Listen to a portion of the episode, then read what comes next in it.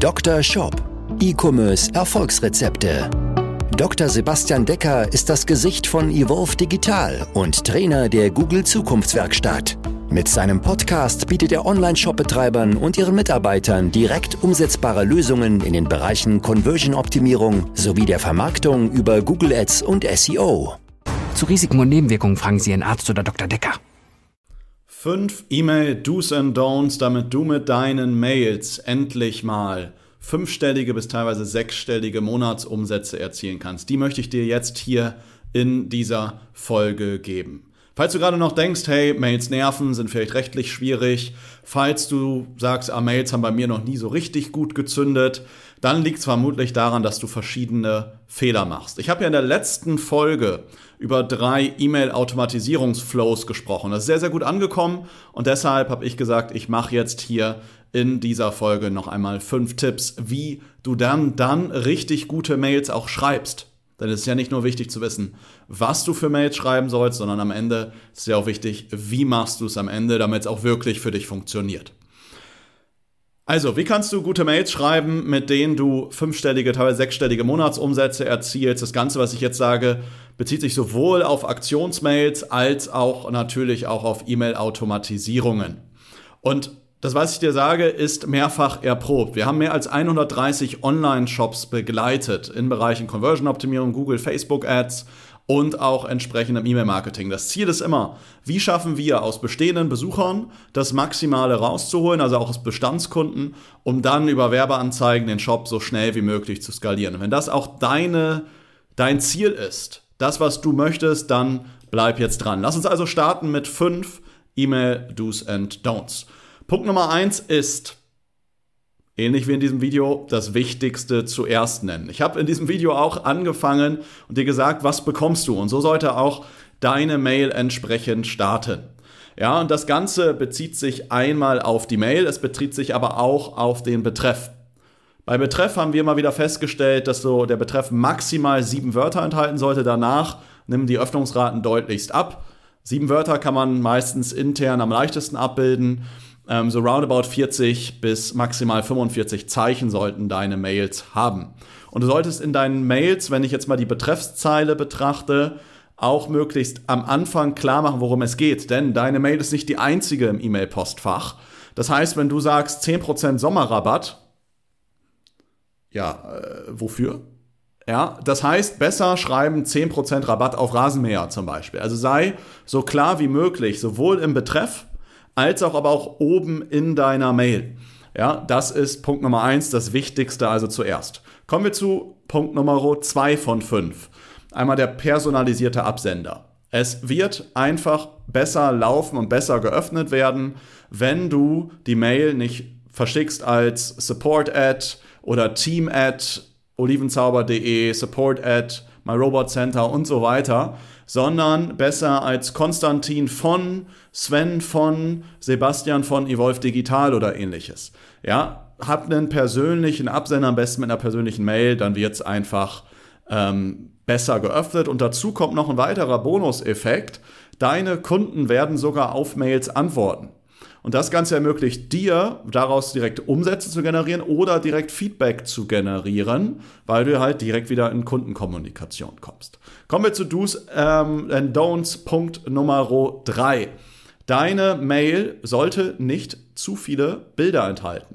Ja, du kannst so viele Bilder nutzen, wie du willst, aber das Wichtigste ist, deine Mail muss, und ich sage wirklich muss, ohne Bilder verständlich sein. Denn immer wieder sehe ich den Fehler, dass Mails toll durchdesignt werden und dann sind aber wichtigste Informationen auf den Bildern enthalten, wie zum Beispiel der Gutscheincode, wie zum Beispiel die Rabattaktion, was habe ich denn überhaupt oder es werden Produkte angeteasert, auf die sich die Aktion bezieht und ich sehe die aber nicht.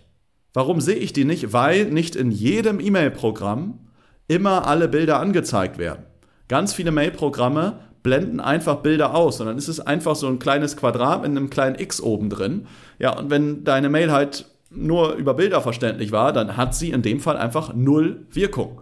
Dann kann es sein, dass der Nutzer noch zufällig Rechtsklick macht und Mail und Bildinhalte herunterladen, aber ich kann dir aus der Erfahrung heraus sagen, deine Mail sollte rein über den Text schon verständlich sein und die Bilder sollten ergänzend sein, dann funktioniert sie deutlich besser. Das ist der leichteste Korrekturfaktor, den wir in der Regel haben, wenn wir bestehende Online-Shops mit übernehmen und da das E-Mail-Marketing mit übernehmen, dass wir, wenn da toll durchdesignte Mails sind, die deutlich einfacher machen und ähm, es dadurch am Ende einfach eine bessere Klickrate hat und damit auch mehr Umsatz generiert.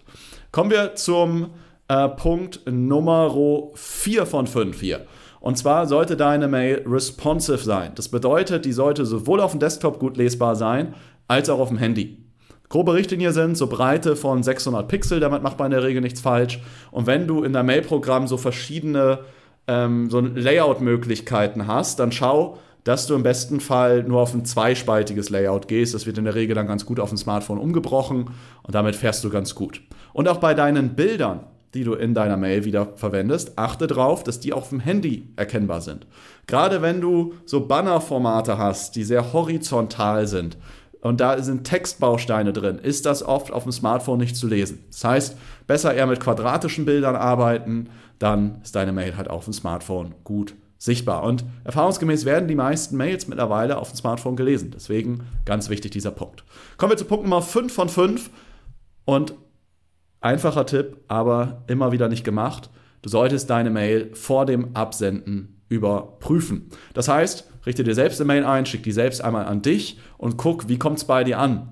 Auch lese es dann nochmal textlich durch, passt soweit alles. Falls du dynamische Bausteine drin hast, wie Artikel, die automatisch reingespielt werden, wie Namen äh, des E-Mail-Empfängers, wird das richtig eingebaut? Sind dadurch Leerzeichen richtig gesetzt? Oft ist es so, dass ich dann Hallo Sebastian und das ist dann plötzlich zusammengeschrieben, weil ähm, bei dem Platzhalter ja eben entsprechend das Leerzeichen vergessen wurde. Also all solche Sachen, kontrolliere darüber nochmal Typografie, aber natürlich auch entsprechend die Technik. Es gibt auch E-Mail-Tools dafür, mit denen ich ähm, entweder bietest dein E-Mail-Tool per se an, aber es gibt andere Anbieter, die das anbieten, dass ich mal meine Mail an verschiedene E-Mail-Clients schicken kann und dann darüber entsprechende Auswertung kriege, auch wie es bei verschiedenen E-Mail-Clients ähm, angezeigt wird. Aber primär geht es erstmal darum, vor dem Senden prüfen, funktioniert alles, ist Typografie richtig, keine Tippfehler, funktionieren alle Links, sind jedenfalls UTM-Parameter richtig gesetzt, um das Ganze auch richtig zu tracken. Das solltest du unbedingt überprüfen. Damit wäre ich am Ende hier von der heutigen Folge. Also ich habe dir fünf Do's and Don'ts mitgegeben. Das erste war das Wichtigste zuerst. Kurze Betreffszeilen, maximal sieben Wörter. Punkt Nummer zwei war, nutze personalisierten Absender. Punkt Nummer drei, deine Mails sollten auch ohne Bilder verständlich sein. Punkt Nummer vier, äh, solltest eine responsive Mail haben, Breite 600 Pixel, eher zweispaltig. Die Bilder sollten auch auf dem Handy gut erkennbar sein. Und Punkt Nummer fünf, prüfe deine Mail entsprechend vom Absenden. Wenn du das machst, dann werden deine Mails deutlich mehr Umsatz generieren und nicht so wie vielleicht jetzt gerade ein schlechtes Hobby sein und du fragst dich, ja, funktioniert E-Mail-Marketing für Online-Shops überhaupt? Fakt ist, Online-Shops können, je nachdem natürlich, welche Branche ich habe, bis zu 30% Umsatz allein über Mails generieren. Wenn ich Verbrauchsprodukte habe aus dem Lebensmittel- oder aus dem Technikbereich, dann kann ich bis zu 30% generieren. Wenn ich natürlich eher einmal Käufe habe, wo vielleicht mal ein Cross-Selling wichtig ist, dann bin ich da eher im 10%-Bereich oder dann entsprechend, je nachdem, welche Shopform du hast, dann entsprechend die Mischform dazwischen. Wenn du mal mit mir persönlich drüber sprechen möchtest, was deine wichtigsten Hebel sind, ob es für dich E-Mail-Marketing ist, ob es vielleicht für dich die Conversion-Optimierung von deinem Shop ist, wenn du mal ein ganz individuelles Feedback haben möchtest zu deinem Shop, zu deiner aktuellen Situation, wenn du mit mir mal über deine Herausforderungen sprechen möchtest, dann trag dich ein für eine persönliche Shop-Analyse. Das Ganze geht einfach über unsere Webseite evolve-digital.de slash Termin.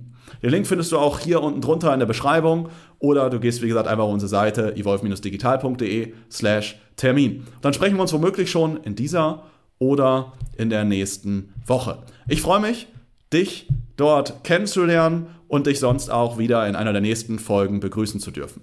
Bis dahin, dir alles, alles Gute, viele Bestellungen und bis zum nächsten Mal. Dein Sebastian. Ciao. Dr. Shop Dein Podcast für E-Commerce Erfolgsrezepte. Vereinbare jetzt deine persönliche Sprechstunde und Shop-Analyse über evolve-digital.de-termin. Jetzt auch für gesetzlich Versicherte.